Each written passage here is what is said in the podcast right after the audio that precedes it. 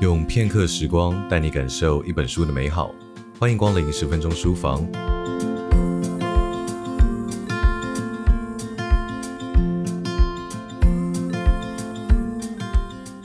很多父母可能一直都无法理解，原本呵护在手心的那一个还算乖乖的孩子，他怎么会在一夜之间就长大了呢？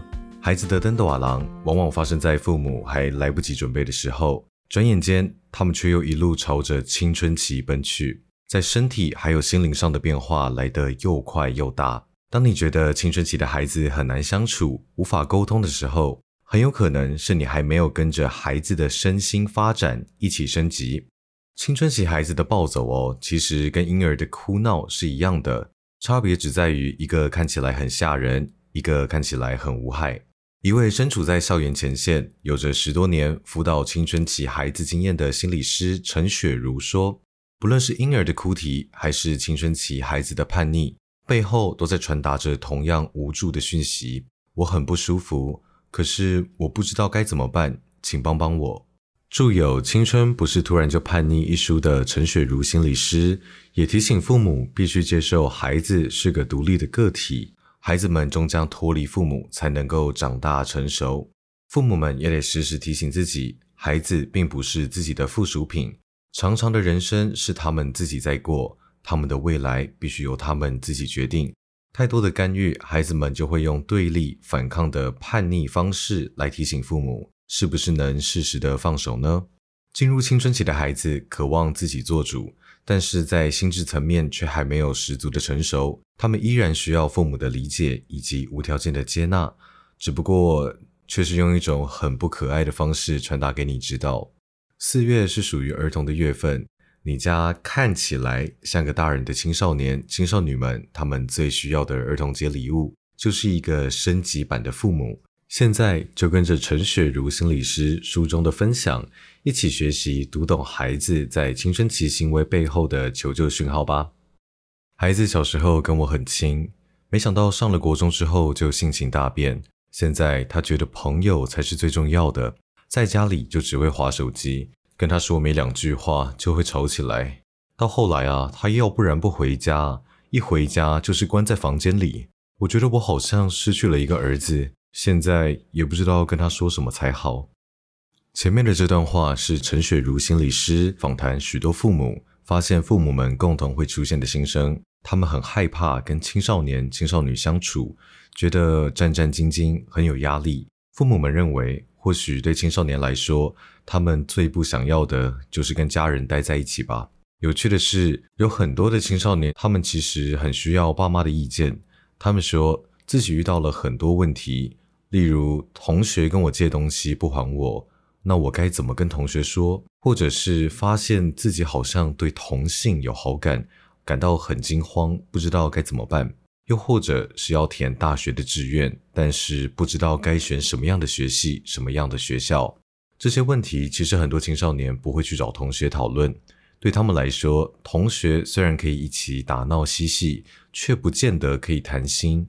有很多的青少年告诉陈雪茹心理师，他们觉得就算说了，同学也不会懂，甚至会觉得自己比较早熟，同龄的同学太幼稚，根本就不是可以商讨的对象。对于这群青少年来说，爸妈们其实是他们身边少数比较亲近、能够信任又了解他们的成人。他们其实很渴望这些问题可以跟成人们一起讨论，获得指引。但是为什么现实会是？爸妈觉得青少年一点也不想跟他们相处呢，因为每次我问爸妈事情，他们就一直念我，很烦。后来就干脆不说了，免得说了还被他们阻止。一个十八岁的女孩小新如此回应。小新说，她曾经想趁着暑假去打工度假，但是有点犹豫，想去找爸爸妈妈讨论。没想到爸妈一听到就说，女孩子去外面打工换宿太危险了，不准去。给我好好的待在家里。原本还在犹豫要不要去的小新，看到爸妈这么强烈的反对之后，更加坚定了要去打工换宿的决心。小新希望可以做自己想做的事情，而不是过着被爸妈安排好的人生，然后失去自己。可惜的是，小新爸妈的反应让他失去了一个判断安慰的机会。小新最需要的不是爸妈阻止他去打工换宿，而是协助他搜集民宿的资讯，还有工作的内容，并且跟小新一起讨论有哪些工作是安全的，有哪些可能会有没有发现的危险，并且具体的跟小新分析，如果在打工换宿的期间遇到了危险啊，例如被民宿的客人性骚扰，那么小新在当下可以如何保护自己？在事后又该如何寻求资源帮助自己脱身？但是父母强烈的拒绝，只会让小新在打工换宿的时候遇到了困难或者是危险，却不敢跟父母说，他会怕父母更恐慌，或者是怕听到父母说：“你看，就叫你不要去吧，谁叫你不听话？”小新的爸妈是出于关心，想要保护小新，但是为了保护孩子而拒绝孩子，到最后却让他陷入孤立无援的窘境，而不敢向爸妈求助。这样的结果也不是家长所期望的。父母一次次的拒绝，一次次的控制，一次次的数落，换来的是孩子一次次的失望，一次次的孤立，一次次的靠自己，或者是靠朋友。次数多了，时间久了，在孩子迷惘困惑的时候，他们就不会想到要去跟父母聊聊，因为孩子觉得父母没有要听，只有要说教。我们可以保护孩子，但是无法控制孩子。控制呢，是要孩子们完全照着自己的话做。保护则是明知道孩子走这条路可能会受伤，但是在提醒之后，如果孩子们执意要走，还是会让他走。当孩子遇到困难，不要主动的帮孩子解决，而是跟孩子一起讨论可以怎么做。毕竟孩子们总有一天会长大成人，我们没有办法永远的保护他们。我们能够做到的，只有当他们还在青少年的阶段，磕磕碰碰的时候，陪伴他们学习该如何面对现实世界的危险。孩子不听话的时候，我们会感到挫折、愤怒。孩子用挑衅的方式回嘴，我们的情绪就更容易的被激怒，会开始想要用权威来逼迫孩子听话。但是，当孩子越长越大，我们会发现权威越来越不管用，到最后，我们可能会甚至放弃管教孩子。上述的沟通模式在许多的父母身上非常常见。因为在他们的成长背景里，长辈呢也大多会采取打骂式的教育，很多人是从小被打骂到大，也会在心中发誓以后绝对不要这样对小孩。但是当孩子不听话，自己的情绪又失控的时候，就有可能会反射性的对孩子说出很多难听或者是羞辱人的话。在冷静之后啊，会觉得相当的后悔，但是每次当情绪失控的当下，还是再度的对孩子破口大骂。我们在成长的过程中，从没有在学校的课堂上学习如何沟通，但是我们在日常的生活里，无时无刻都以身边的大人作为楷模。我们去学习大人怎么沟通，并且将其内化，成为自己处理事情时候的反射动作。想要改变沟通的模式，需要刻意的觉察、停顿，让自己有时间去思考该如何反应。最后，要刻意的去练习新的沟通方式，让自己有更多沟通的法宝。在沟通的方式改变之后，请别期待双方的互动关系就可以像施了魔法一样，马上大幅度的改善。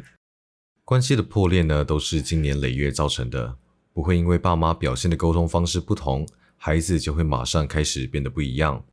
啊，实际上啊，刚开始改变沟通方式的时候，孩子有可能会变得更难搞，因为对于孩子们来说，他们会看不懂父母在演哪出戏。他们不知道父母是真心诚意想要改变，还是别有所图，所以孩子有可能会变得更坏，来逼迫父母回到旧有的沟通方式。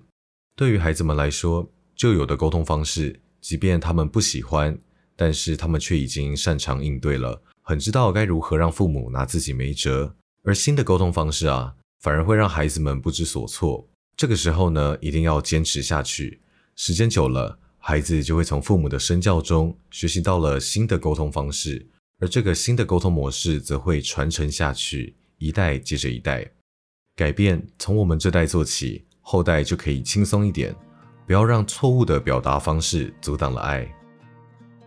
以上内容出自《青春不是突然就叛逆》，由亲子天下出版，在亲子天下 Podcast 好书专卖店。把《青春不是突然就叛逆》这本书带回家，解锁更多有效沟通的秘诀吧。